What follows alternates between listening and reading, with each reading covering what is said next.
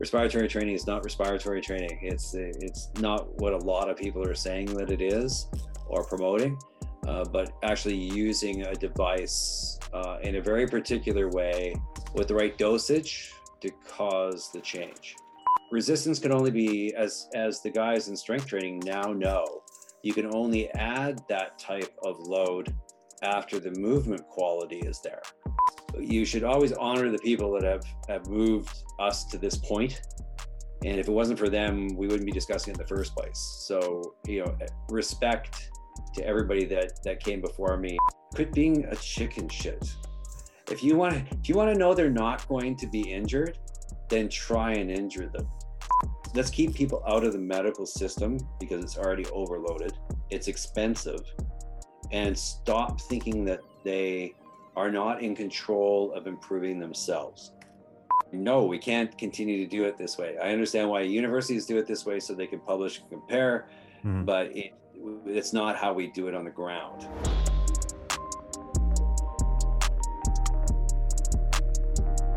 Welcome to this new episode. Before we get started, I'd like to thank our sponsor for the podcast, Moxy Monitor. If you've been following my work, you know that the Moxy is a tool that I use a lot for testing, but also for everyday training and coaching. For those who don't know about the Moxy Monitor yet, it's a NIRS device that measures muscle oxygen saturation and blood volume in real time. It's a non invasive sensor that is placed on the skin and can be worn during any training or sporting activity. Motocross riders and climbers wear it on their forearms, hockey players on the ice, swimmers can wear it in water I've used it to test rugby players, CrossFit athletes, endurance athletes, and more. The Moxy allows you to individualize work and rest periods, optimize load, reps, and sets, identify training thresholds in real time, and even correct movement based on what the data shows you. You can also use the Moxy monitor to determine an athlete's energetic limiting factor and their individual training zones. Using this process, I can now target the athlete's limiter with precision in order to improve their performance without adding unnecessary volume to their program. You can view and collect the data on your Garmin watch and can also pair the Moxy with other physiological testing products such as the VO2 Master, Pnoe, and Cosmed VO2 systems. The Moxy is a product I've been using for many months with great success, and I highly recommend it to any coach who's interested in digging a little bit deeper on the physiological side of health, fitness, or performance.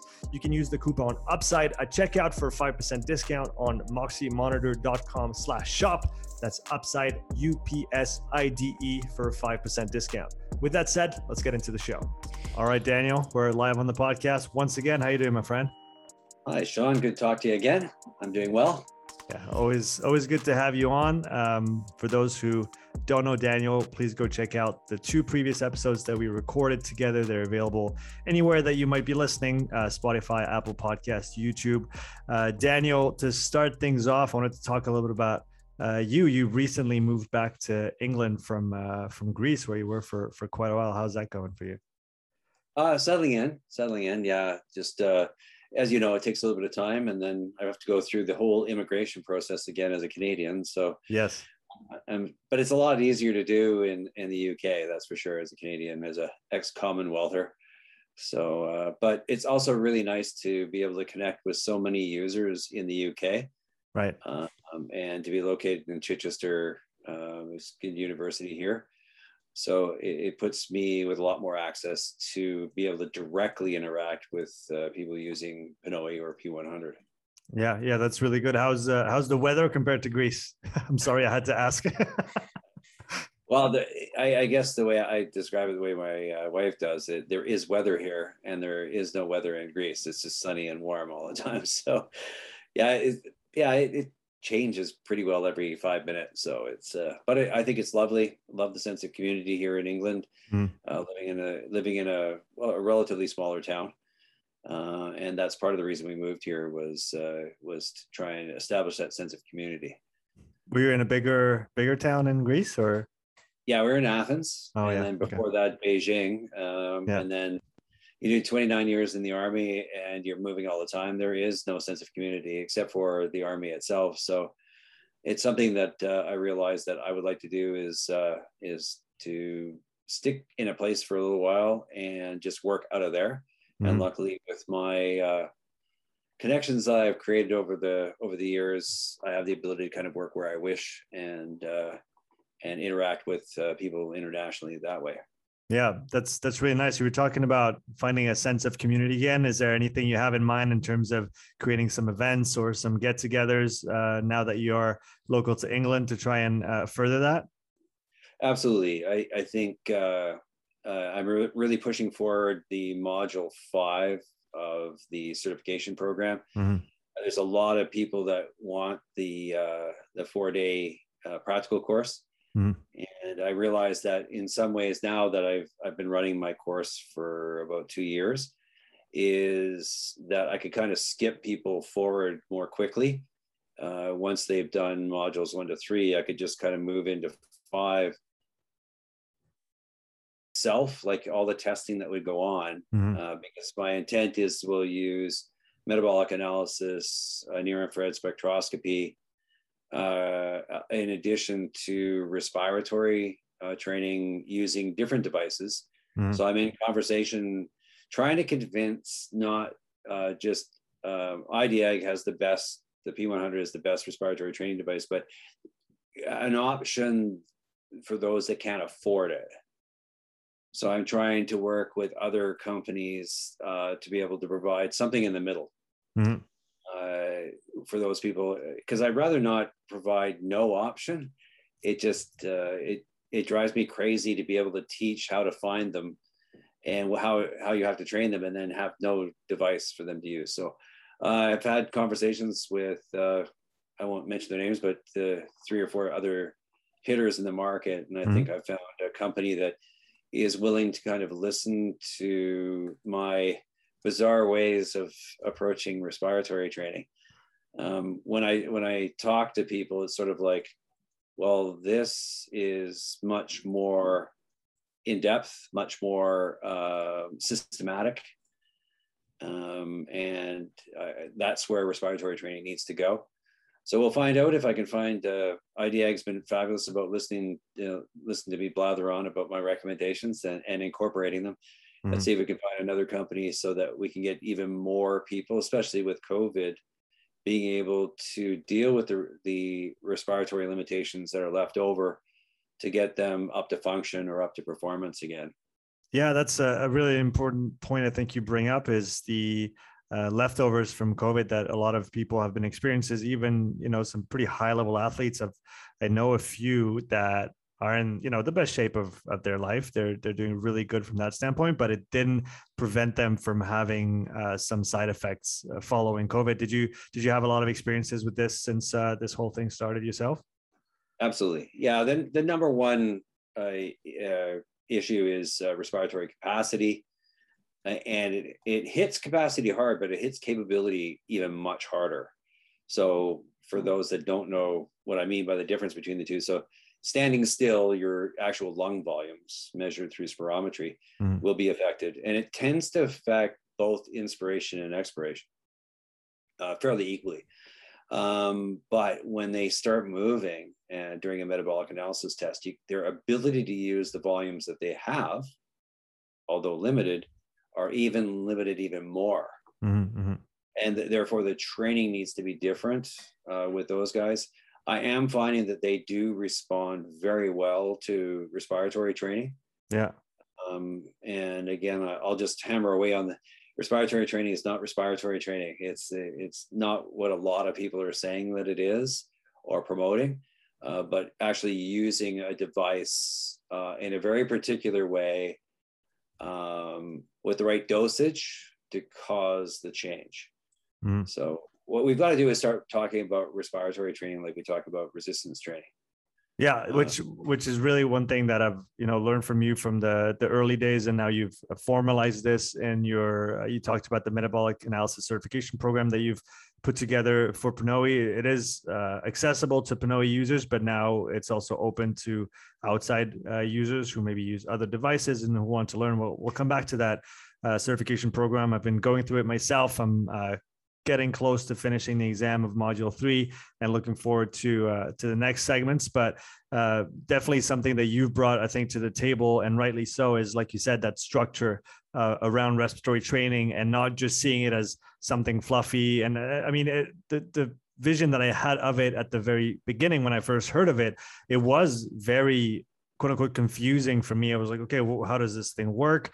But you you were you you've done a great job, I think, uh, like you said, structuring it, uh, making sure people understood the difference between you talk about capacity and capability. Uh, I talk about capacity and function, just because function kind of speaks to people when it not to go not to go functional on people, but uh, simply the the function of using your capacity during during a dynamic effort. Uh, and like you said, it's really we we're playing with the same parameters as strength training as even endurance training but it's just specific to uh, to the respiratory system. So once you have that basis of understanding of uh, what is spirometry, how do you measure lung capacity, how do you measure expiratory power, how do you what does the ratio mean? Now you have a basis to understand how to apply those things, methodically and not just haphazardly, like again I thought in the beginning, right? Yeah, it, it, and it is confusing to people because there's tons of people writing about it and talking about it. But uh, it's funny after I had gone through and and formalized the structure and like like you know i've been working since about 2006 on respiratory training differently than everybody else.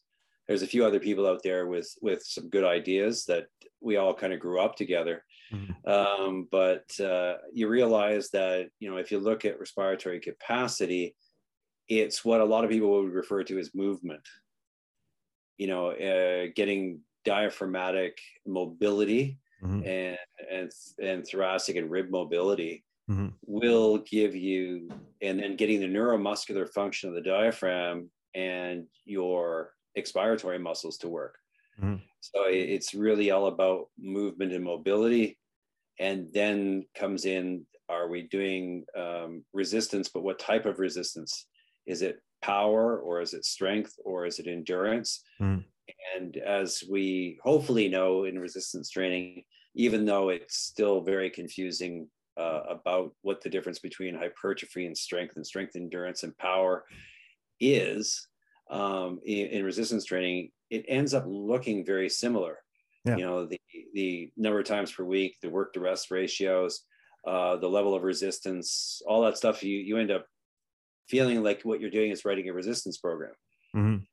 And that resistance can only be as as the guys in strength training now know you can only add that type of load after the movement quality is there yeah so i now of looking more at respiratory capacity as a movement mobility uh, portion of it as well That if it fills that role mm-hmm. yeah which which is which makes sense you have to know how to use your respiratory musculature in general you have to know how to uh, move your diaphragm. You have to know how to maybe not use your traps to do all the work and and those kind of things. So, like you said, movement quality first before you start applying uh, heavy resistance to it or add endurance to it. It would be, I mean, it comes back to just like you said before you want to you know get a crossfitter to do 100 air squats uh, or even back squats under fatigue you need that movement to be sound uh, because if you if you don't then you know you you're not going to get as good an adaptation from the training and you risk uh, further trouble down the line. One thing that sticks out for me uh, with respiratory training with the few uh, people I've been uh, lucky to apply it with is the fatigue that it generates. The first few times that you uh, partake in and really just focusing on your respiratory system and and training it. Why uh, in your opinion why is that the case? Why is it so fatiguing to work your respiratory musculature uh, when really if you think about it it doesn't seem like they're you know big movers big big muscles. Although the diaphragm is, is pretty significant uh, but it's not like you know it's not like doing a back squat. It's not like doing a deadlift. Why is it so fatiguing to train your respiratory uh, system? I think any type of neuromuscular training is always more fatiguing, right? Mm-hmm. Especially if not done before. Uh, I mean, it adapts quickly.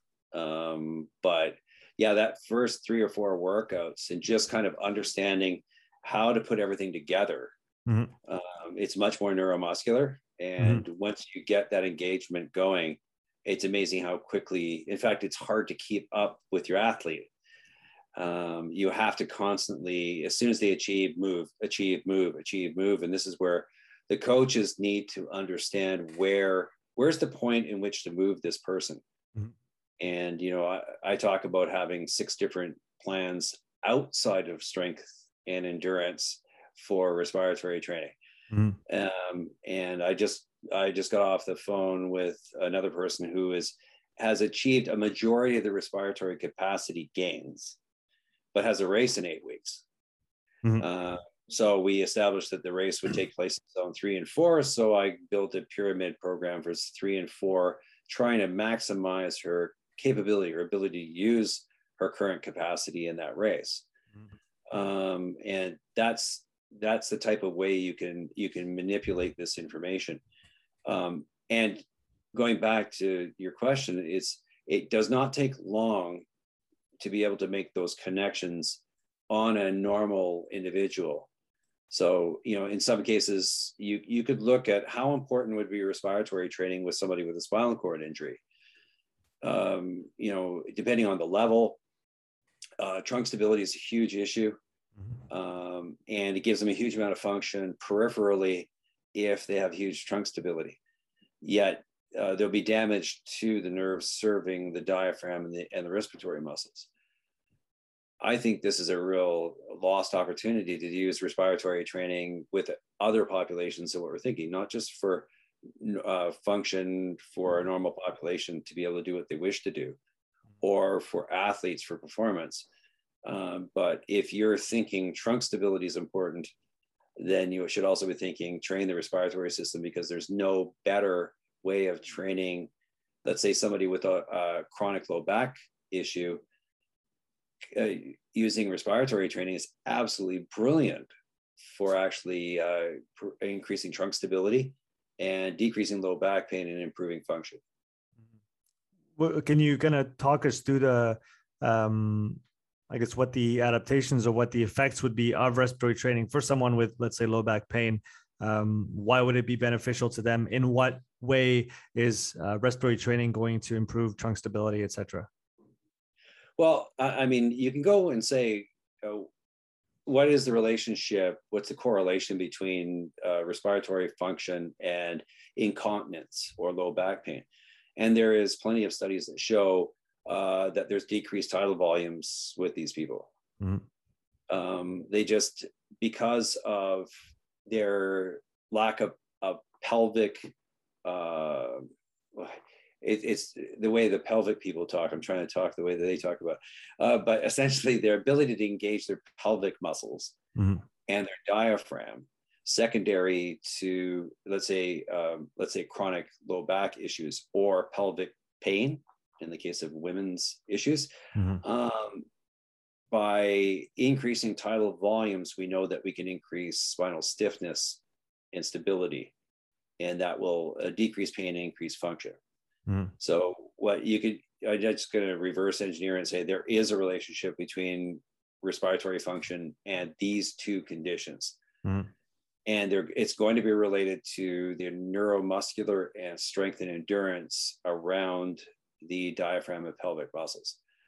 And what a, what a great way of being able to train them that would also be able to reestablish the mobility of the diaphragm and thoracic and rib mobility in conjunction with helping decreasing their pain and improving their function specific to their deficit. Mm. Yeah, one thing that I've definitely noticed is, and and I mean anybody who spends a little bit of time um, focusing on how they breathe, even in a, a fairly quiet setting, like even in a supine or a quadruped position, just by directing the breath into different parts of the back, for example, and just really focusing on moving the ear in and then feeling the tension and then moving it out you can make some significant mobility uh, improvements just by breathing in different spots without and I, I, know you you you talk about going to end range and then breathing there which works really well as well but I've seen even with even without going to end range, actually using the end range as a test retest, and then getting people to breathe in very simple positions, but actually focusing on okay, can you breathe into your the upper third of your back? Okay, that works well. Middle part, mm, not so well. Okay, let's take ten breaths here, and every breath you try to add maybe five percent of air that you that you bring in. Low back, oh okay, no air is going in here. You like feel like you have forty percent capacity versus what you could do at the top. So we spend a bit more time there. Next thing you know, on a a simple sideline kind of uh, thoracic opener or something like this, you you can gain you know 20 centimeters of of hand movement or shoulder movement just by going through that breathing process. Um, so back to your point, just really, I guess one part for me that's really interesting above all the uh, the training effects is just the uh, the the amount of control that people can gain on their movement and on their breathing by just focusing on it just a little bit more than they usually do. Yeah, and and you just need, in some cases, you need some kind of neuromuscular input. You, they you, they need to feel some biofeedback to be able to understand what you're doing. Um, you know, uh, there's some people that will just get it, and they'll be rare, and then you'll get the you know you know if you get a guy in there that just likes to pick things up and put it down, uh, they'll need biofeedback. So this is where you know positioning makes a huge difference, right? Giving them something to to be able to feel that they're pushing against. Uh, but I love bands for this. Mm-hmm. Yeah, just trying to get them to understand the concept of everybody talks about breathing vertically, and you're going, yeah, I understand that. There's but diaphragm needs to go down, so I'm, it don't make it sound bad. Um, but by simply putting a band around uh, the area w- which you want them to expand, and ask them to stretch that band as much as possible. It will give them the feedback necessary that they can do on their own because it's there's, lots of ways of doing this manually yourself uh, in clinic, but you've you've got to give them something to go home with as well. So I love using uh, some of the the thicker bands to give them lots of biofeedback. Yeah, no, that's a, that's a great way of, of doing it. It's something I've been using uh, with the the SpiroTiger and then the P100 as well. Even just seated on a chair and having a band uh, pull you from the front. Uh, that was uh, that was kind of the intent was to breathe into your back a little bit more. I think that's a also an underappreciated aspect of of breathing. You talk about, like you said, breathing vertically. So we want the uh, the uh, the diaphragm to depress and go down and open that that chest cavity but uh, we also want to leverage our back because often we, we breathe in front here with our chest but we don't go into our back when really that's where all the space is. And, and we could we could change a lot of things back there as well by breathing better into there. And i think that's the reason why uh, tidal volumes are limited with people with back pain. Hmm. yeah is is that and and you can just really work um, really good mobility down there but you can also get really good engagement as well uh, of the back muscles themselves to actually be able to open up the spaces and for sure. And you know the that the, the issue that exists right now is the majority of of uh, res, uh, respiratory training devices right now um, have resistance uh, as being their focus. And while that plays a role, it, it's and it's a lot better now because you can set the resistance down low and you can have resistance on inspiration and expiration, which is good. Mm-hmm. Uh, but the real trick at the beginning is just getting that mobility going uh, yeah. and, and be able to know that you're moving the volumes that you need to be able to move. Yeah, that, I think that was one of the most eye-opening things for me um, once I was able to add the uh, the respiratory data to my to my testing protocols with the the VO2 master in that case. But just seeing how people breathe during an effort gives you so much more information. Spirometry is definitely the first step, and and uh, I, I learned that from you, so you can interpret the data that you collect afterwards. But just seeing how someone uh, breathes and how honestly, uh, from what I've seen, the sample, the small sample that I've seen so far, most people do not leverage their volume at all, and they're fully uh, frequency based and you know they're walking at five kilometers per hour and they're already breathing 30 breaths a minute um, and then you see them just escalate and hyperventilate at the higher intensities and even even just on that aspect uh, having someone just focus on their breathing uh, you know on, on a bike something simple like put yourself at 80 RPMs and then couple your breathing to the pedal stroke so that you can stick with, for example, 20 breaths a minute and really just work on how much air can I get in and get out on every breath. Um, it can make a, I think it can make a big, big difference. Agreed. Uh, you know, if you're lucky enough to have good volumes um, and you just have an issue with frequency or you're not accessing your volumes well, all you really need is a metronome. You know you, you set it for the frequency you should be breathing uh, during that this level of activity like a zone two or a zone three or zone 4 mm-hmm. uh, set the metronome to that. Try and breathe on the beat as much as you can. Plus or minus i'm not i'm not hard on it because there is a range that you can breathe in uh, but try and stay around that metronome beat but maximize your breathing mm-hmm. your breathing volumes themselves so it's cheap but you've got to get there first. You know, you have to have good capacity and you have to have good volume uh, to be able to consider doing coordination. Otherwise, all you're doing is coordinating bad volume. Yeah, yeah. Hence the importance of being able to quantify how much you're breathing in, how much you're breathing out, and how resistance is good, but you have to make sure you're moving the right amount of air in and out first. Um, you we were talking about low back pain. Uh, I know you've uh, uh, was it your masters that you recently uh, defended and and uh, finished? Yeah, and the uh, masters was huge. So there, we're just publishing another as a main another main author, mm-hmm. but I'm obviously a, a coordinating author for the upper quadrant so prediction, uh, I'm publishing this spinal, and then there's another author using my data to to uh, present the lower quadrant prediction. Okay, can you talk a little bit about uh, about this injury prediction and prevention? So that was kind of the the the overall theme of it. Can you kind of talk us through uh, the study that you uh, that you organized and uh, what the outcomes were? Yeah, absolutely. Um, so I did this more not as a exercise physiologist or strength and conditioning, more is, as a physio. So I was a, a physio in the military.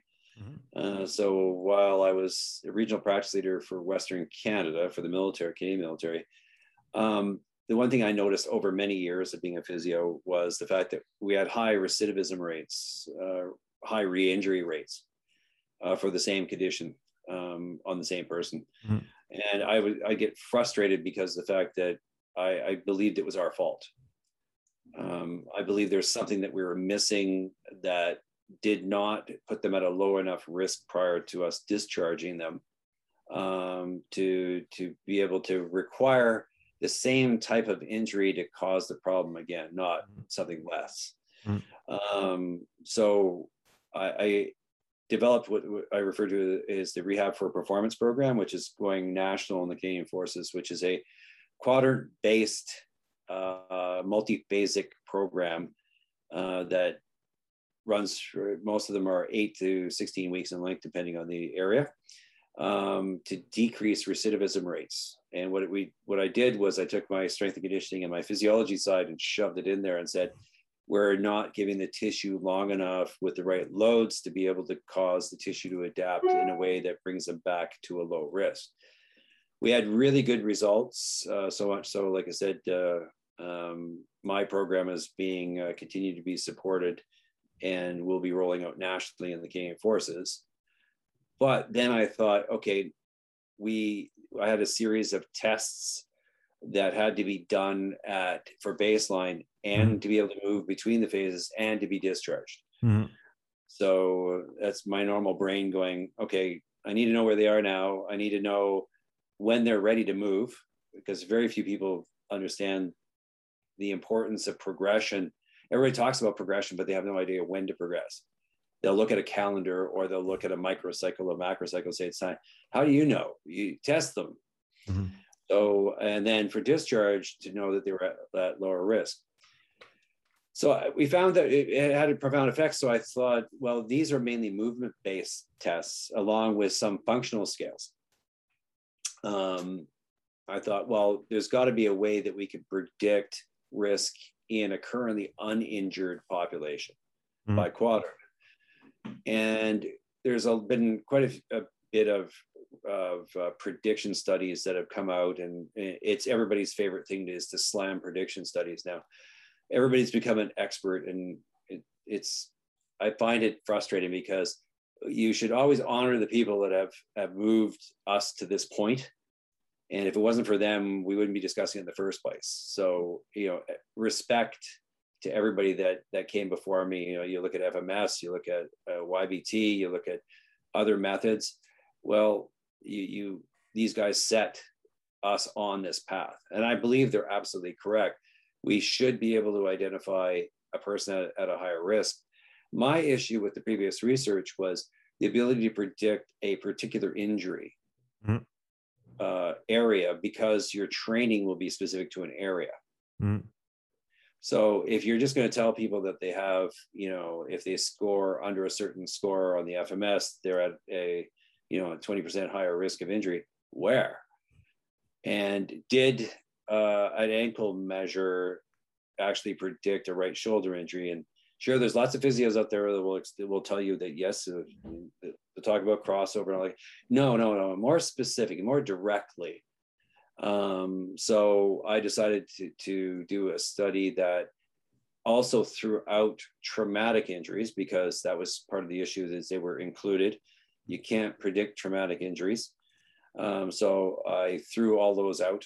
And then um, I wanted an uninjured population. So I, because they didn't control for that before. Mm-hmm.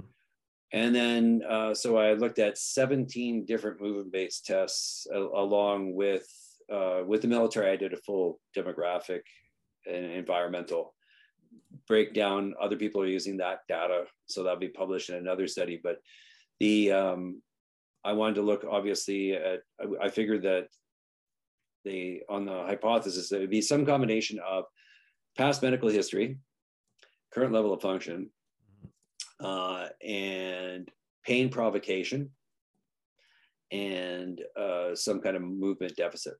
Mm-hmm. And it, I figured that uh, each quadrant that we looked for a way of predicting would be a combination of those four things. And that's how open my hypothesis was. So uh, we took 495 Canadian Armed Forces un- currently uninjured people, mm-hmm. Took them through a baseline questionnaire to look at their medical history and their and their environmental and demographic history.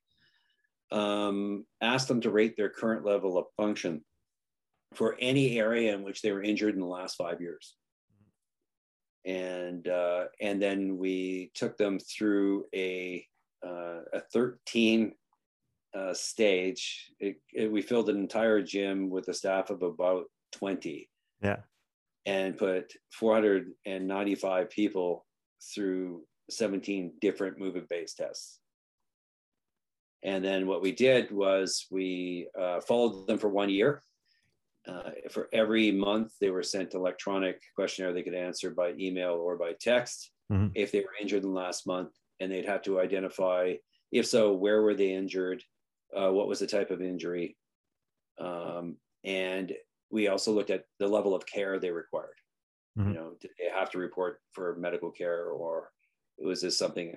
And we we defined the injuries really well because um, if you talk about trauma uh, some people will think, well, that's being hit by a bus, and other people will think, I bent over to pick up a pencil and my back went. That was traumatic. So we had to, to be able to throw out the trauma, the real trauma. We just called it sudden onset contact versus sudden onset non-contact. Yeah. And uh, that was more difficult than that. That just sounded to be able to define it. Um, and, and, we only lost, I think we lost uh, less than seven percent over the year. Yeah. Uh, so we ended up with a very large group, and then we did. Um, we looked at all the univariate uh, and the continuous variables, and we divided into upper quadrant, so uh, neck, thoracic spine, shoulder, arm, hand, mm-hmm. versus hip, knee, ankle, foot, versus uh, low back, pelvis, hip. Mm-hmm. And I the physios will understand why the hell I combined those together because there's a there's certainly a crossover there. Yeah. And uh, then uh, one person took all my data and did their master's or PhD and did a thesis on lower quadrant. One did upper quadrant, and I did spinal. Mm-hmm. What, what were your most? Uh, let's start with the most surprising findings for for you. What what came out that you maybe did not expect? Um, number one that just just blows my mind is the fact that if I figured having more than one incident would put you at a higher risk, a significantly higher risk, and it didn't. Huh. You know, if you've had 10 and you've had one, the significance was about the same. It was highly significant that you would have another injury in that area. Mm-hmm. Uh, and that's what's nice is we only, again, we didn't cross over areas but you know a previous low back injury more than one was the same as more than 5 mm-hmm. so that i did not expect that at all um, what why didn't you expect that I, I just thought if if you've been injured two or three times, I figured that you'd be just more susceptible to being re-injured again. Um, and it has good face validity, and it, it it gave me comfort thinking this, but it was just like you're kidding. And all three showed this: upper quadrant, lower quadrant, and spine. Mm-hmm. It wasn't as if there is one of them did. It was just really funny. Well, as soon as you've injured once, but the cool part of that injury was I used what's called the SANE scale, a single analog numerical evaluation. Very fancy name for a scale that basically just says, um, well, I'll, I'll, I'll use it with you. Uh, Sean, have you had an injury in the last five years? I have. Yeah, which area? Low back. Low back. Uh, Sean, how would you rate your current level of function in your low back from zero, non functional, to 100% yeah. fully functional? I'd probably say a six or a seven. Uh, percentage. Uh, 60 or 70%. All right. That's the same scale. Okay. What do you think the cutoff was that would increase your risk of having an injury, a non contact injury, in the next year? I'd probably say 80%. 87.5, or we did a cutoff of 90%. Yeah. So you just asking that question alone was one of the best ways of determining the person's at risk that's a that's a pretty powerful um that's a pretty powerful question and i mean if it's uh, yeah it's it's it's pretty it's pretty significant that you could just ask someone on a on a 0 to 10 or a 0 to 100 and then if if you know they're below 90 then something you have to watch out for yeah Hmm. Yeah, you, have automatically identified a population in how long did that take? Less than a minute. Yes, well uh, under a minute. Yeah, and it requires no special qualifications. You don't need a PhD. Mm-hmm. You simply need to say, you know, tell me about your injuries in the last five years, uh, and you ask them that question for each area. Yeah, for so, for top, for bottom, and for middle, so to speak. Yeah. So what you would do then is that would give you a direction of focus mm-hmm. for that particular individual. And uh, then obviously upper quadrant had different, um, like if you want to look at the univariate and the continuous variables, there was many that were predictive. Mm-hmm. But of course, we did a forward stepwise regression to determine the best combination. Mm-hmm. And there's a myriad ways of doing this. And, and, what's great is we, like I said, we've submitted the upper quadrant is being published in the ACSM journal. Um, and we received already a, a um, an email about how we did the data analysis uh, from a very intelligent group that works specifically on prediction. Mm-hmm. So it was absolutely wonderful to say, uh, we understand what you did, you know, but you could have done it this way and we feel this would be a better way of doing it. So we're actually doing that uh, on it as well to see if there are differences as well, out of respect to the fact that I don't, I don't want this important research to not be used um, because of the fact of a, of a data analysis method, because you can do a million of them with SPSS. It's a matter of just plugging a few things change. So we're going to do both and, and be able to respond to them and say, you know, okay, this is, thank you very much for feedback. Really appreciate it. We want this to be high quality and, and to, to be able to be reviewed by people like you and respect the way that we did it. Mm-hmm. So we're going to do that as well. Yeah, uh, that's, uh, that's, that's really great. Was there, did you guys, or did you, that study, correct me if I'm wrong, that study didn't include anything about interventions or did it? No, uh, at this point, obviously you can see I started off with the story about R4P. So uh, the concept of can we, if we can identify um, a population at risk by quadrant, mm-hmm. would a quadrant based program decrease their risk and result in decreased injuries? Yeah. So it's it's a very long, but what's nice is I mean, this research starts the basis in which i am in conversation with another person completing their PhD at University of Ottawa with the military population who wants to use all of this to move to the next level. Yeah. And one day it'll connect. It, it will connect that, you know, like like FMS tried to do this with a, a score under 14, 14 and unless uh, they proved that they gave a program and it changed their number with the assumption that it changed risk. Yeah, the, the, the number the number on the test and the risk of getting injured is not the same thing. Right. So they didn't complete that. Um, but what what is interesting is if in the latest studies it sh- showed, and this is where the pain provocation came in, showed that pain during any of the FMS tests were more predictive than the FMS test itself. for, for future think, for future injuries or risk of future injuries? Yeah, for future injuries. Yeah. So it, it's uh, sure enough. Um, the, the, four that I mentioned all came in past medical history, current level of function. We just talked about those 2 mm-hmm. um, but for upper quadrant, um, and this is very interesting, smoking when you think about the thoracic spine and the effect of smoking on the lungs and the ribs and the and the chest, mm-hmm. um, there was a high correlation that was only smoking in upper quarter. Interesting. Yeah, that's and it stayed in the model. Mm-hmm. It was so strong. Yeah.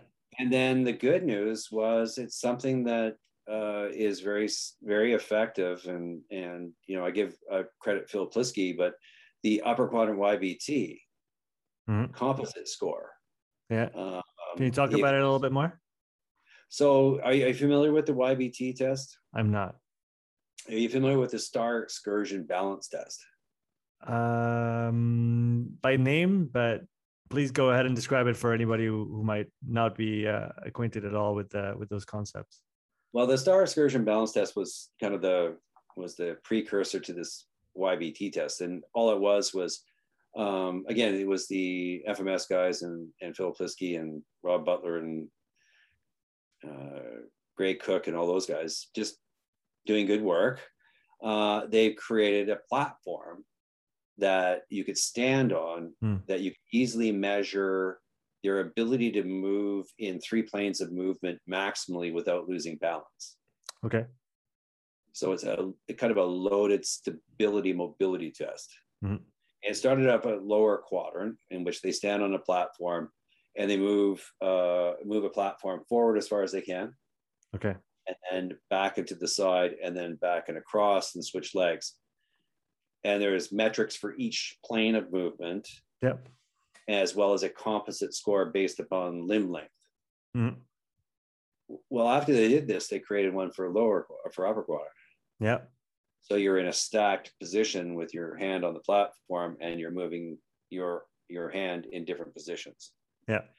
Uh, and obviously, from a functional point of view, it, it's a very functional position in which you're having to, you know, a huge amount of core and the relation to core stability and function at the upper quadrant.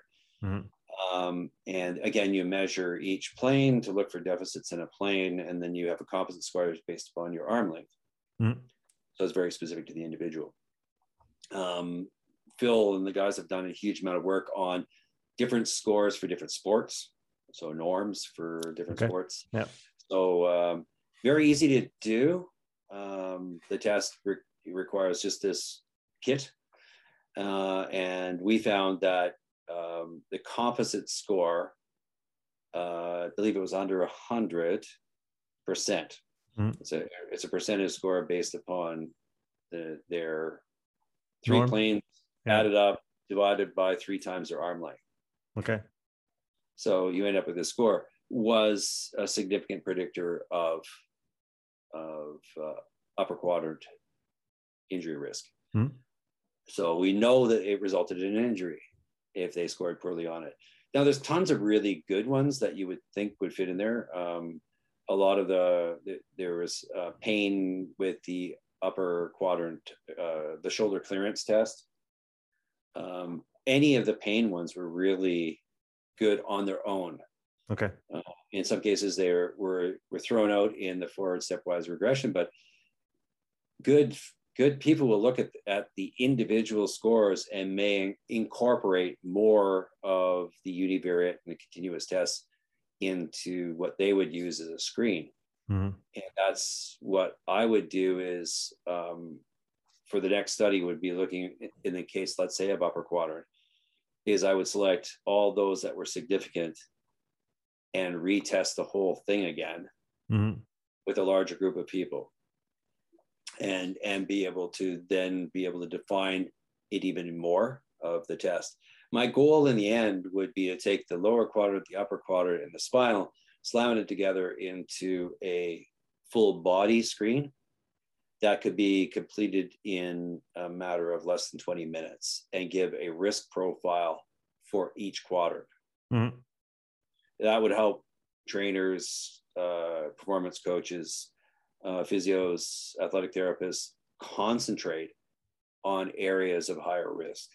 Yeah. Now, since you're, talking about exactly this, concentrating on an area, uh, that implies an inter- some kind of intervention and so, from your experience uh, as an athletic trainer, physiotherapist, I mean, you've you wear many many hats, Daniel, uh, and that's one of the things we love about you. Um, what, uh, in your opinion, is there uh, a good rule of thumb with all three quadrants that we can uh, go ahead with? Is is it usually uh, about increasing mobility? Is it about increasing stability? Is it about strength?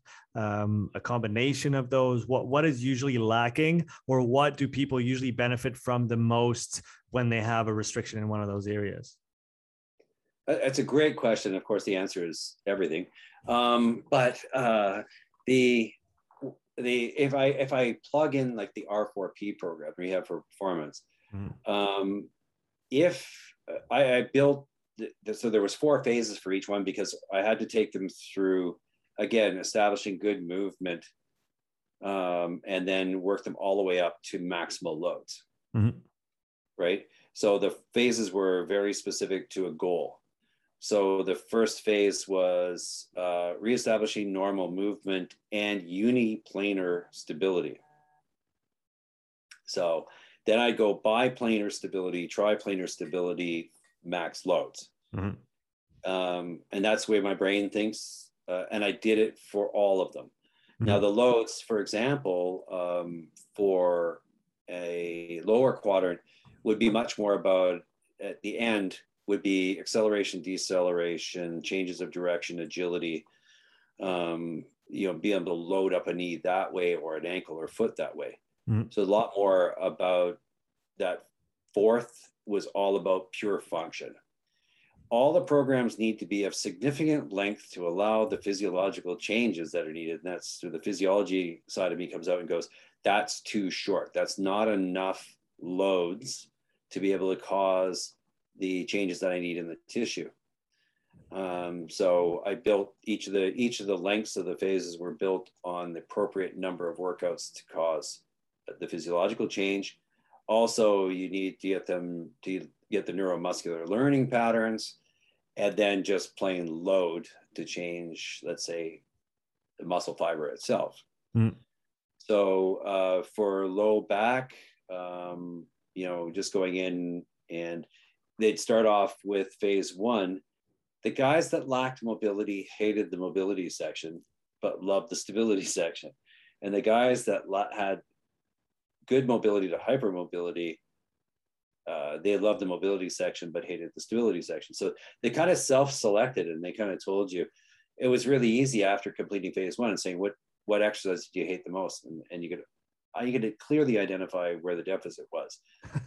Um, and then just give them just give them what they don't like. right, that's part of it, right? I mean, how how often is that true? it's so it's right? so true. Yeah. Yeah. Oh, I hate zone five, and you're going, yeah. Well, that's where you need to work. So, and then when they they just having those metrics, like I, they had to meet certain scores, and a lot of this, a lot of the scoring was, well, guess what? I used for upper quadrant as baseline was upper quadrant YBT mm. was part of it. You know, the the clearance test, almost everything that showed up to be significant predictor as a univariate or, or continuous was part of my screening process for R4P mm. for for the lower quadrant, for the upper quadrant, and the spinal. And they would they would change, but I would, you know, if you look at my phase four, of the levels. Uh, my guys are doing heavy squat, heavy dead. Uh, they're doing pulls and pushes um, across the gym floor with the sled. Uh, they're doing uh, battle ropes. That's my phase four for a low back rehab program. Mm-hmm. You know, quit being a chicken shit. If you want to, if you want to know they're not going to be injured, then try and injure them. and this is where people just they don't have the guts. You trust your programming that you've brought them to this point. They now can stabilize in a standing position. You throw a battle rope at them, they know how to be able to engage properly. They know a squat and a dead position, so they can drop their hips into a good position. And they can wail away with the upper quadrant to be able to get maximum muscle contraction. Mm-hmm. And if they have to ever do anything like that, is they will not be injured because you mm-hmm. prepared mm-hmm. them for it. So that's uh, you can look at all all the phase fours are absolutely brutal. I use agility ladders for upper quadrant for and they have to be able to move in and out of the agility ladder sideways, up and down off things, mm-hmm. all fully loaded because we know loaded and overhead. Those mm-hmm. are the two positions that shoulders break down. Yeah. Um, so you, it's not just sitting there and doing rotator cuff exercises. There, it's there. I've never understood rotator cuff problems down here. I you see tons of people handing out these exercises, right? If I could say anything about shoulders, physios, for God's sakes, people have never come into you and said they had shoulder pain when they do this. So stop training them there. They have trouble up here. If you test external rotators to internal rotator strength here, external rotators will be weaker. If you test up here, internal rotators will be weaker. Test in the right space, train in the right space. You should not be training in a position in which they're not having trouble and they're stable. So we we had them do a ton of overhead work, and you know even throwing a five pound ball. I, I try and hurt them at the end. Mm-hmm. Is just be able to go these. When I designed phase four, I worked with a bunch of other strength and conditioning coaches. That what is the worst thing you, that that people hate the most when they have these injuries and people oh throwing or you know being able to do a, like a a pull up or a or a, a push up great i set that as my standard for discharge mm-hmm. let's make them do the hardest thing they could possibly do mm-hmm.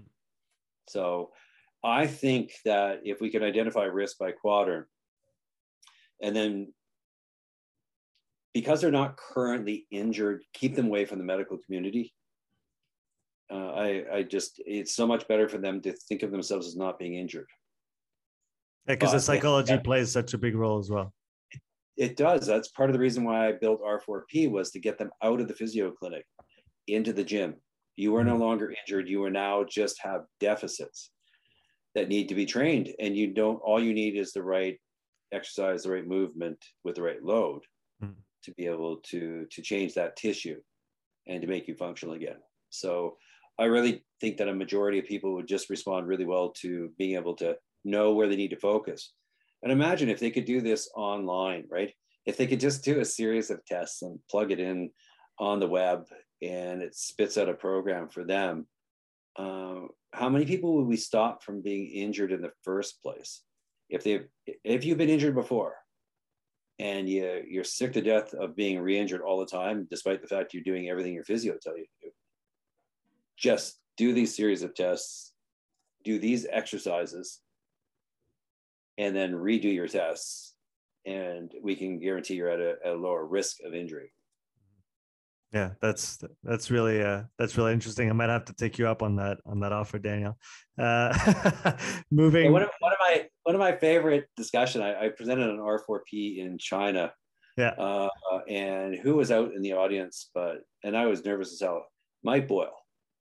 Uh, sitting in the front row and i'm going i love mike boyle and i still love mike boyle michael if you're listening um but we became friends and he came up and told me one of the nicest things. He attended the entire lecture was was like three hours, and he came up and he said, "That's the best lecture I've heard in the last few years. You're on the right track. Keep going." Uh, and then he wrote me about a shoulder injury that he continued to have, and he followed my my R4P program, and did really well with it. Mm-hmm. this is Mike Boyle, you know. Mm-hmm. So um, I think the, the trick is um, let's keep people out of the medical system because it's already overloaded. It's expensive, and stop thinking that they are not in control of improving themselves. I think that's one of the coolest things is the fact that you know you don't need to see anybody else. You just need to do the right things and get rid of some fear associated with, with some people, especially around the low back. Uh, there's a lot of fear avoidance. Mm. Uh, there is a portion of education that needs to be done with that population to get them to understand that they must not fear pain. Mm. But we can identify those people ahead of time using a couple of different questionnaires. So if if we don't have to put everybody through it, but if they have high fear avoidance, um, then we understand that there needs to be a conversation about pain so they understand it better. So. I think I think that's that's very true. I mean, for myself and my my low back injury for you know the the year, I guess there was the I guess the traumatic injury, let's call it, and then um, and then there was a period of I was working a lot, I wasn't sleeping much, I just couldn't find the time to you know get back on top of it and recover. But then there was a long period of of avoidance of being afraid of moving. And yep. and that just kept it going for a very long time and since the beginning of this year when i really started to actively try and move more in that area move more and better uh, things have come a long way i'd probably say that in january i was at a probably at a 30%, 25% maybe on function on my low back. And like I said before, I think 60, 70 right now is is pretty accurate. So I'm not fully there yet, which is why I said I'll, I'll probably have to to hit you up for that 4P program. But um yeah. Uh, but uh, it's it's the the, the the the fear of pain is and the fear of movement itself. Kinesiophobia, I think, is is, is what it's called. Is, is such an important part uh, in that. So that's definitely an ongoing topic for myself. Uh, Daniel, I want to uh, move on and talk about uh, another thing you did this year because it's been a really busy and, and big year for you. Uh, you presented at the Moxy Summit uh, 2021. Uh, so, can you talk a little bit about what you presented on, and um, and then maybe if you had a chance to to watch some of the presentations that went down and what stuck out for you as being maybe really interesting or something to to follow up on in the coming months and years? Yeah, I, I would have liked to have presented for about another hour and a half because it was really hard to i didn't have enough time to really to be able to fully explain uh, the way that i would have liked to um, mm-hmm. in a three minute spot but uh, it was going back many years ago I, I, I presented on combining moxy and metabolic analysis data Together. That's how that's yeah. how I found you. It's it's still on the YouTube. I, I, always refer back to it. It's on the Moxy Monitor YouTube channel. Go check it out go watch it. It's a fantastic presentation. Go ahead, Daniel. Thank you. I'll have to redo that one, the full one, and just when I have a couple hours, just like blast out a, a whole, say all the things I would like to say. Yes. Um, Definitely, so what, please do it. yeah. So the uh, I, I love Moxy. The near infrared spectroscopy is is a great way of looking more directly at oxygen delivery and utilization at the tissue. Mm-hmm. That's what I love about it, which uh, on metabolic analysis, it, it's probably one of the weaker things that you can look at. It, although, um, you know, looking at, I'm finding new metrics which really clearly define, um, and I've got to write on this too, uh, that that clearly define areas of efficiency and inefficiency. Mm-hmm. Uh, like if you're using metabolic analysis is great for finding uh, fat max and, and, crossovers for the lower zones. Uh, it gives you all the breathing frequencies so that you can see uh, changes in breathing frequency based upon changes of fuel source. But it doesn't, it's all based upon what you're breathing out. It's not directly at the muscle. Whereas uh, near infrared spectroscopy gives you that data of what's happening right then at that muscle for both uh, oxygen utilization and and a surrogate for delivery. It's mm-hmm. not really delivery, but it's a it's a good surrogate for delivery.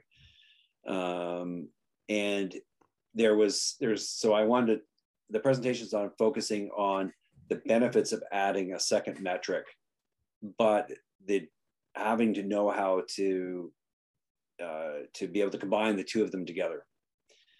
and uh, the added strength of being able to look at, for example, elevations in SMO2 will give you very clear ideas of zone one uh, because you're delivering more oxygen than you're utilizing.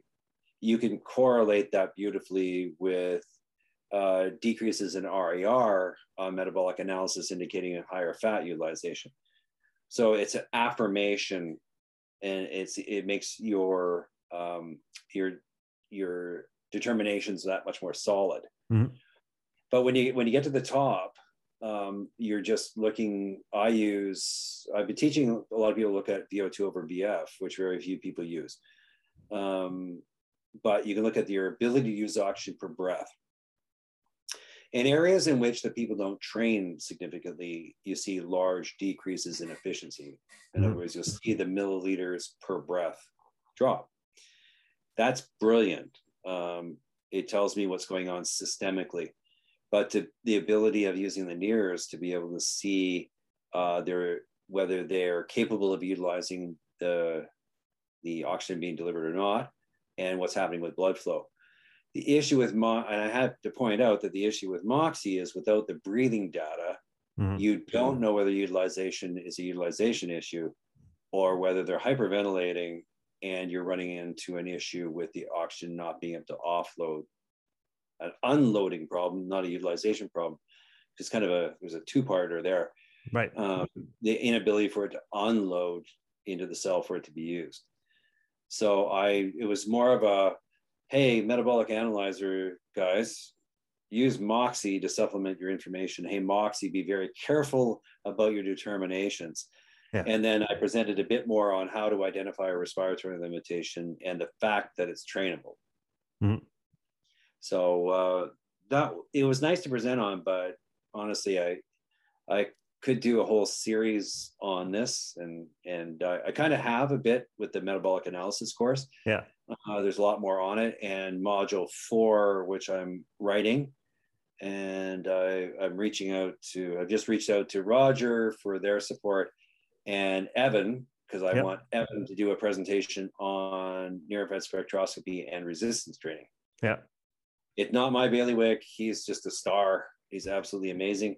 Um, and I'll present on my years and years of experience with metabolic analysis and for testing and training. Mm-hmm. Um, but Evan will present on how to use it. So it'll be a big push to those that have learned a lot about metabolic analysis to start using uh, NIRS. Mm-hmm. And I'm hoping that it'll go the other way the, the guys with the Moxy devices will be stimulated to know more about metabolic analysis and be interested in, in completing my education as well. Yeah, I, I definitely think that that holds true. I mean, for myself, maybe having gone the the unconventional way around, which is I, I had the Moxy first, and then I went around and and got a VO2 master, and now I'm able to look at uh, at least the respiratory data, and now adding other things like, I mean, the spirometry that uh, you've uh, recommended to add from the beginning, and then now looking at other metrics that are, I think, very interesting, like uh, heart rate variability thresholds, and and like you said, not looking at one or the other, but really just looking at all of them, and that's now how I conduct my interpretation. Is I have all my data that I collect from the test, I go through each graph or each parameter that I want to analyze, and I make an interpretation of that parameter, and then I have kind of a, a um, somewhere where I conglomerate all that information that I that I collected or that I uh, all my interpretations go into one spot, and then I look at okay what what's the average of those or where does it make sense to put this one? Where does it make sense to put threshold one? Where does it make sense to put threshold two?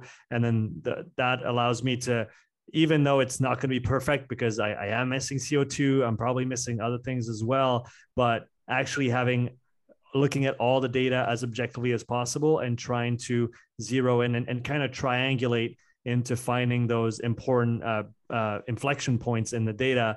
And I think that's definitely the way to go forward. And I, I, look back to a year ago when I had one Moxy and you know kind of bet the house on on that one thing. It is it's definitely a, it's it's one point of data, right? Like you said, it's it's one point of data, and you have to take it for what it is, and you you cannot bet the house on that. And you have to have uh, if you have more moxies great. But if you don't have the respiratory data, data that's a big uh, that's a big missing piece of how somebody behaves, especially when we're talking about you know longer events, longer endurance type efforts. We have to look at all of this together. And then ideally then if we can even talk about having a PhysioFlow to look at you know cardiac cardiac output and those kind of things i think that's definitely where things are looking you know to go for me in the future to again add add more things but always come back to to the centerpiece. Uh, so that's that's really interesting. Did you get a chance to look at any of the other presentations at the at the moxy summit that was that was tough because in the middle of the move to england right. yes. and uh so actually I was giving the lecture as we were packing up the house. I had only my desk and a laptop and everything else was being loaded into boxes. So I didn't get a chance to catch too many others. That their lineup is just getting better and better and better every year. Mm-hmm. And, and, I'm thrilled to see uh, the number of, of and a nice combination between the academia yep. And uh, what do you call us? Um, the the the rebels. Um, I don't know, the, field field people. yeah, I I would consider us the leaders. that's what's funny is is it's we'll let them catch up and do the legitimate research behind absolutely everything later. But you know, somebody somebody has to be able to go. Uh, this just doesn't make sense, and to throw out questions that other people wouldn't throw out. Like you know, you know, using metrics like VO2 over BF is just not something a lot of people have used. I think it's really valuable after 30 years of staring at this stuff. Um, and, you know, and being able to combine, you know, I, I, made a comment to an athlete this, this morning. I was looking at their data and their crossover is 165. And I said, uh, I don't want it that high. And it was just that response of what? Like, I mean, I, I thought we wanted as far as we went to the right. And, and no, no, I don't. As a coach, now I go to my fourth spot and go, no, unless I want you to finish last because you're going to be super slow. So I've got to move that to left to be able to create a better three, four, and five for you. And then being able to understand now you're using the physiology and your results to, to actually for race uh, preparation and, and for strategy. And that's that's the cool thing is once you get really good at this you can be able to go i can i, I can play with respiratory frequencies and volumes at different intensities to be able to improve performance. Not their, performance and their physiology but actually manipulate during a race to beat somebody else and I there's very few people right now that are are understanding how to use their physiology and their advantages to beat somebody else. Mm-hmm. So it's I think that's a, another direction that we can go.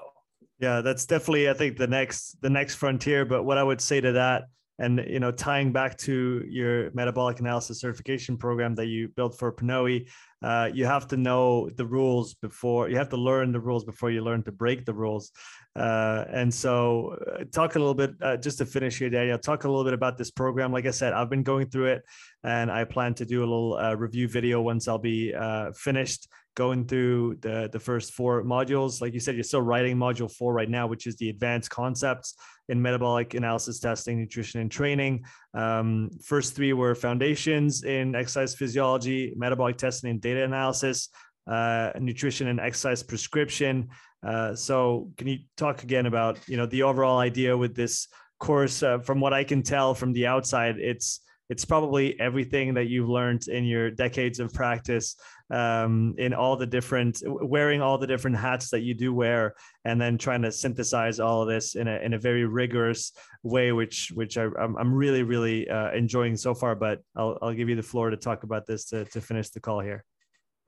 Yeah it's a, it's definitely a labor of love uh, you know being doing this for 30 years and being able to combine all your knowledge into a system you know um, I think that's my brain is very good at, at building systems and seeing patterns. Um, and so it was really nice to be able to say, well, if I'm if I'm excited about more people doing metabolic analysis, but I desperately don't want them to do it even the way that they teach at university. It's no, we can't continue to do it this way. I understand why universities do it this way so they can publish and compare, mm-hmm. but it, it's not how we do it on the ground. Um, and so uh, what I wanted to do is say, well, I have a chance of influencing how um, the data is used with this device and present and get rid of some myths and concepts that are time to kill. So I, I, thought really it's my chance to influence where we're going in this particular field, and it's a great honor to to be able to do that. And I'm there's I'm certain there's people that disagree with me uh, about certain things, and what's great is I'm very happy to discuss it. Um, but the uh, the concept of taking them through of understanding physiology but not system by system, but understand how complex it is, but not to overwhelm them, but just to understand how many interactions are going on at once and what the priorities are. Mm. And I'm even finding new ways of saying things now. Um, you know, right now, it sounds funny after all these years, I'm telling people the purpose of your training is to decrease the kicking in of your extended, extended governor model. I've never said it that before. Yeah. But essentially all your training is about making sure none of these switches turn on yeah delay delay the moment where your your brain is just going to start restricting things because it feels threatened for one reason or another. Right. And we have those chemoreceptors and mechanoreceptors that are just are, are just picking up all of our all, all of the information. Just keep that information level below the point that in which the brain thinks there's a risk to a vital organ. Mm-hmm. And you go that's a much better way of describing how what your training is supposed to do.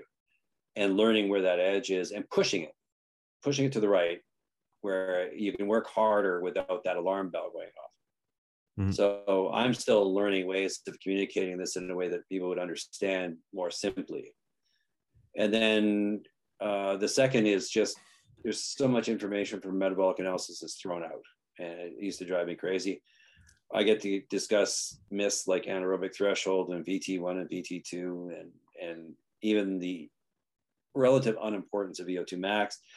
Um, that's amazing as the head of science and education for metabolic analysis company was sort of like, these are interesting, but they, you know, avoid any metric that involves one number.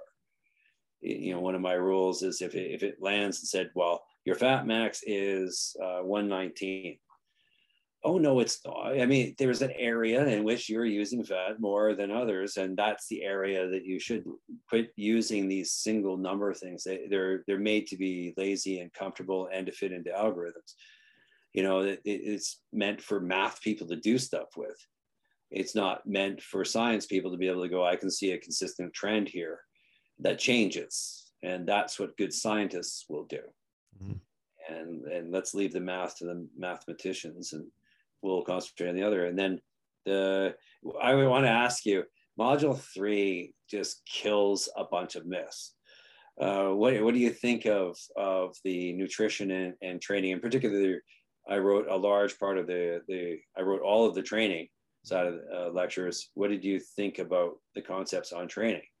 Um, well, I was fairly well acquainted with your approach on training and the, approaching training from different zones uh, from the the many calls that we've had especially at the beginning of this year um, you and I consulted a lot for the audience. You and I consult, or I consulted with you quite a bit, um, with probably upwards of ten hours uh, spent looking at data alongside you, trying to uh, figure out how do you look at the data? What what is meaningful for you? What do you see sticking out and how can i learn from it?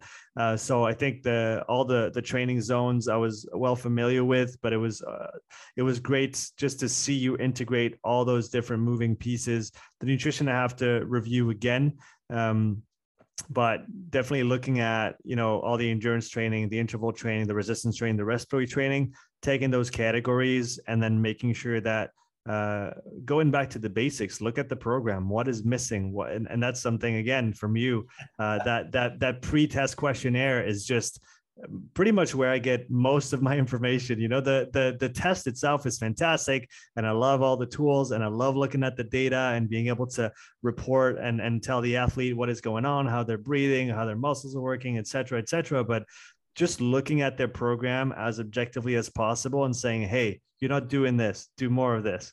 Just back to what you were saying before, if they don't like it, it's likely that they need to do more of it.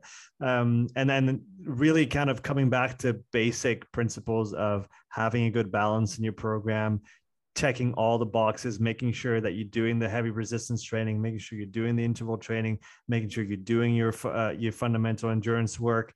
Um, all of this is uh, it's always a good reminder, you know, because we get we I I, I used to, I guess, more than now. I, I, I like to think, at least, I used to get lost in the minutia, and you would go to extreme lengths to, to find details and, and figure out, okay, is it really this fraction or the other fraction? But really, if you just zoom out and just keep a bird's eye view on things and try to stay objective in, in what you're looking at, um, this helps a lot. So I think for me, that was that was probably the most interesting part is, is just reminding me of okay you have to just step back and look at everything. And uh, again yes look at your data look at the different data points look at the moxy look at the the breathing stuff but don't get caught up in one or or the other and really just uh, just i guess um, yeah just just stay stay as objective and holistic in your approach as possible versus uh, adhering to one approach or one system or one method or, or anything like that? Yeah I, I think that's yeah it's well said. I, I tried to look at it and say you know again what are all the options of training that are available and how do i identify who needs what when? Mm-hmm. and that's essentially if you don't know that you don't know how to design a program.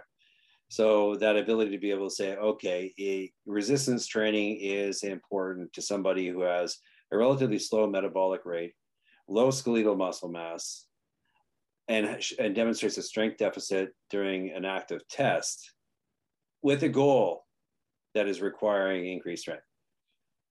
So you just go, okay, are those things in place? Otherwise, resistance drops, right? Um, do they have a respiratory limitation, which I tend to kick to the top because it has so many profound effects on cardiovascular and metabolic? Um, and you know, is their CV system fine? Um, that's the only way that you can train, but you do need to keep their race goals in there. Mm-hmm. trying to get people to understand that it's your race goals, your race plan needs, and this is where coaches need to get learned how to incorporate a race specific program with this person's this person because they don't. They just put out an algorithm for a 26 week ironman and just hand it to the person and say well you know hopefully your zones are right. And because it's mm, january we're going to do base. And you're going to go that's horrible. It's so disrespectful. Like you have no idea whether their base is fine. You don't know what their deficits are.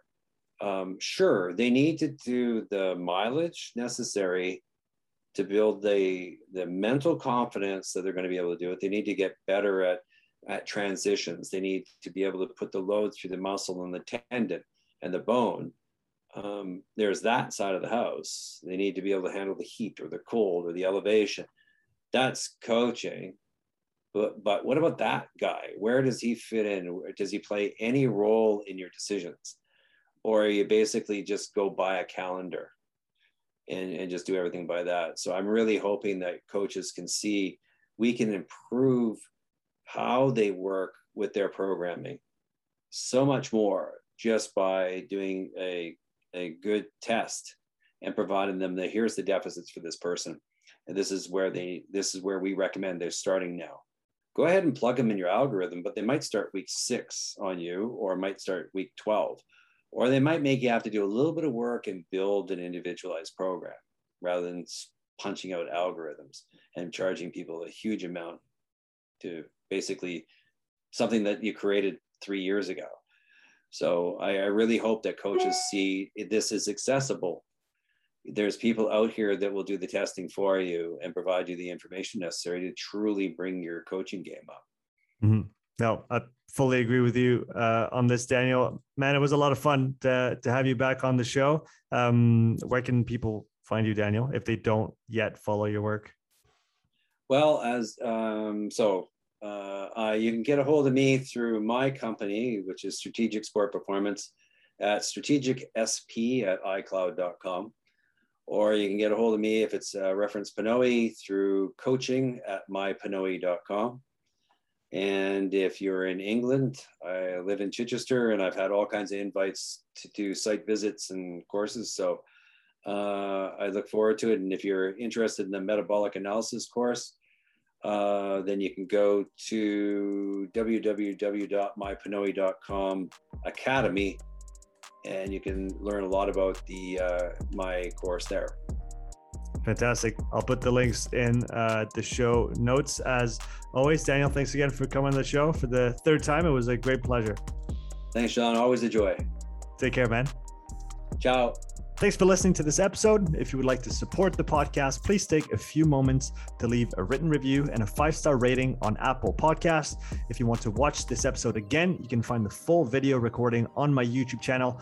You'll also find hundreds of hours of free content, all my podcasts, my thoughts of the day, structured presentations, and more. So don't wait, go subscribe, and I'll see you in the next episode. Take care.